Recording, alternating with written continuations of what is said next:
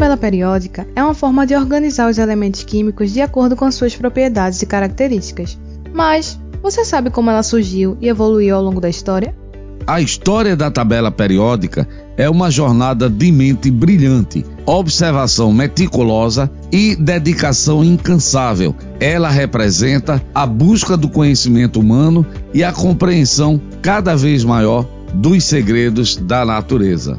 Nesse episódio, vamos contar um pouco sobre o histórico da tabela periódica, desde as tríades de Dobereiner até o trabalho de Mendeleev. Olá, sejam bem-vindos e bem-vindas ao Papo de Química, o seu podcast do ensino de Química. Sou o professor Edson Souza e nesse episódio voltamos com mais um tema da Química Básica com a história da tabela periódica. Na tabela periódica atual, existem 118 elementos organizados na sequência dos seus números atômicos, mas nem sempre a tabela teve esse formato e essa quantidade de elementos. Há muito tempo, na busca incansável pela compreensão dos elementos e suas propriedades, surgiu uma ferramenta que se tornaria fundamental na química, a tabela periódica. Por trás desse conjunto organizado de elementos, há um histórico repleto de descobertas e contribuições brilhantes. Um assunto importante para as provas dos vestibulares Enem, SSA e para o nosso conhecimento.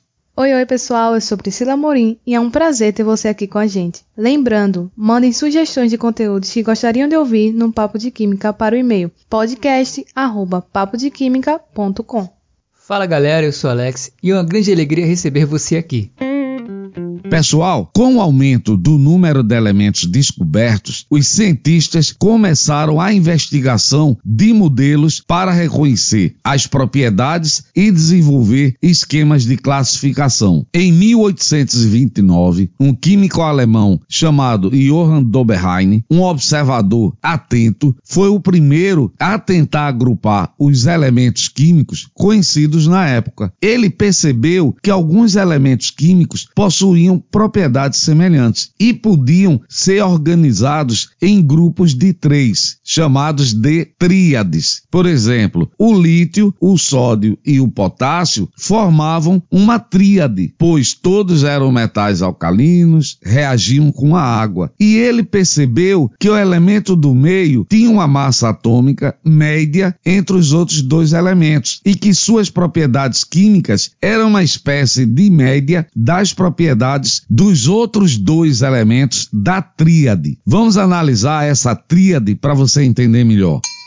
A tríade é formado pelo lítio, sódio e potássio. O lítio tem massa 7, o sódio 23 e o potássio 39. Se a gente pegar as massas do lítio 7 e o potássio 39, se a gente somar e tirar a média, dá 23, que é a massa do elemento central, o sódio. É verdade. E o Double Reiner propôs outras tríades, como a do cloro, bromo e iodo, a do cálcio, estrôncio e bário e a do enxofre, selênio e telúrio.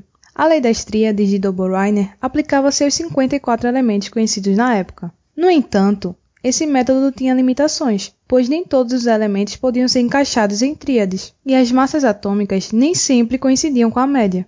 Mas essa observação mostrou que existiam padrões na natureza e levantou questões sobre a organização dos elementos. Essa primeira tentativa de classificação dos elementos químicos ficou conhecida como as tríades de Dobereiner.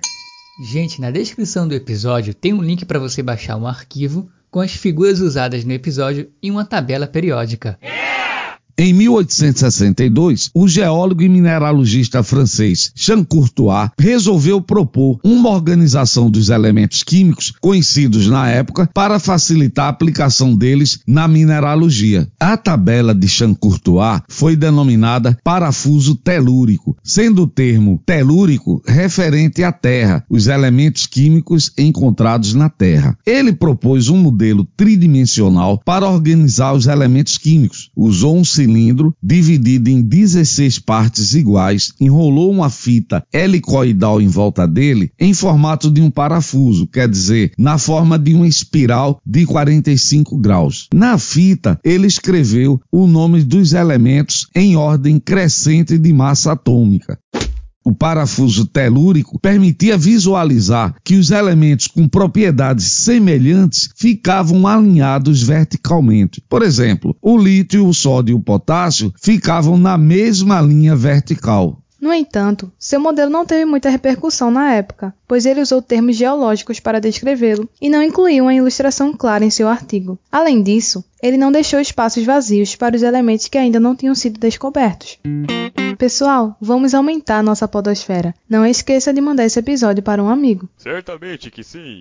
Bom, a próxima tentativa de organização dos elementos foi chamada de Lei das Oitavas, proposta pelo químico inglês Newlands em 1865. Pelo fato do Newlands também ser músico, ele montou a tabela de acordo com as notas musicais: Dó, Ré, Mi, Fá, Sol, Lá, Si. Newlands organizou os 61 elementos químicos conhecidos na época em ordem crescente de massa atômica e os colocou em colunas verticais. Cada uma das colunas verticais possuía sete elementos químicos. Fazendo a comparação com a escala musical, onde nós temos Dó, Ré, Mi, Fá, Sol, Lá, Si, a oitava nota vai repetir a primeira. E aí Newlands fez o seguinte: numa primeira coluna, escreveu na sequência das massas atômicas os sete primeiros elementos, que ele chamou isso de primeira oitava: hidrogênio, lítio, berílio, boro, carbono, nitrogênio, oxigênio. O oitavo elemento começava a segunda oitava que era o flúor. Então ele escreveu na sequência flúor, sódio, magnésio, alumínio, silício, fósforo e enxofre. E assim ele seguiu. E ele depois observou que os elementos químicos presentes em uma mesma linha horizontal de oitavas diferentes apresentavam propriedades químicas semelhantes. Assim, o primeiro elemento de uma oitava apresentava propriedades semelhantes ao primeiro elemento da outra oitava e assim sucessivamente,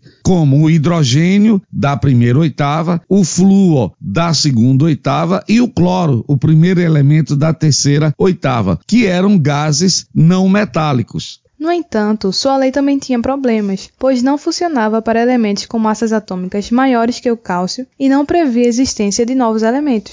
Então, pessoal, não esqueça de ir no site www.papodequimica.com tem um arquivo para você baixar com as figuras usadas no episódio e uma tabela periódica. Receba! Sim! Embora a lei das oitavas tenha sido um avanço significativo, ela não foi capaz de envolver todos os elementos conhecidos na época. E então, essa limitação levou a um novo desafio: a busca por um sistema de organização e mais completo. Foi aí que, em 1869, entrou em cena o químico russo Dmitry Mendeleev. Com uma visão brilhante, decidiu organizar os elementos em uma tabela, levando em consideração não apenas as suas massas atômicas, mas também suas propriedades químicas e físicas.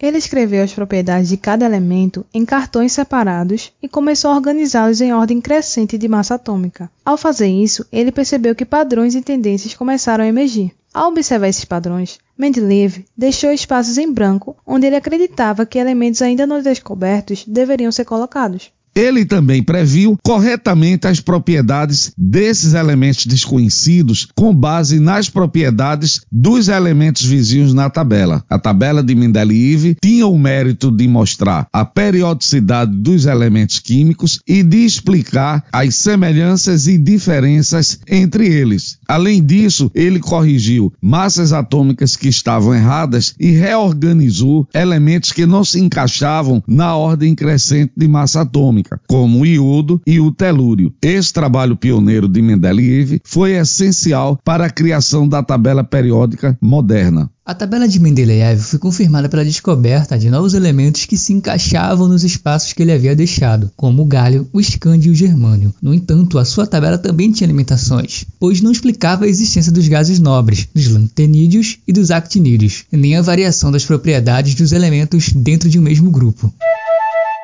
Em 1913, Moseley, um físico inglês que contribuiu para a compreensão da estrutura dos átomos, publicou uma versão da tabela periódica dos elementos. A principal modificação introduzida por Moseley na tabela periódica foi a organização dos elementos de acordo com o número atômico em vez da massa atômica. O número atômico é a quantidade de prótons de um átomo e é a propriedade fundamental que define a identidade de um elemento. Ao organizar os elementos de acordo com o número atômico, Moseley percebeu que as propriedades químicas e físicas dos elementos exibiam um padrão periódico muito mais consistente do que quando organizados pela massa atômica. A tabela periódica de Moseley, portanto, é uma versão da tabela periódica que organiza os elementos de acordo com o número atômico crescente. Ela possui filas horizontais chamadas períodos e colunas verticais chamadas grupos ou famílias. Cada elemento é representado por um símbolo químico, geralmente uma ou duas letras, e acompanhado pelo seu número atômico. A tabela periódica evoluiu e foi refinada ao longo dos anos, com a descoberta de novos elementos e a compreensão aprofundada de suas propriedades. Ela se tornou uma ferramenta indispensável para cientistas em todo o mundo, guiando pesquisas, descobertas e aplicações práticas. Você entendeu, velho? Certamente que sim.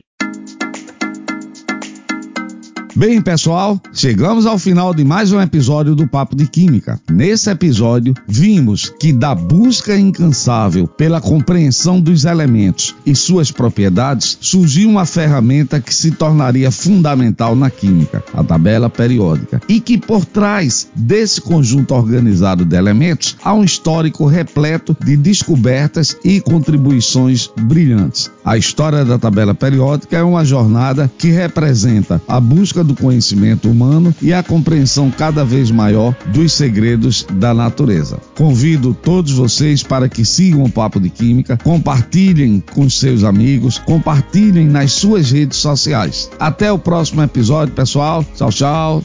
Lembrando de mandar suas sugestões de tema para o e-mail podcast@papodequimica.com. Ele aparece na descrição de cada episódio.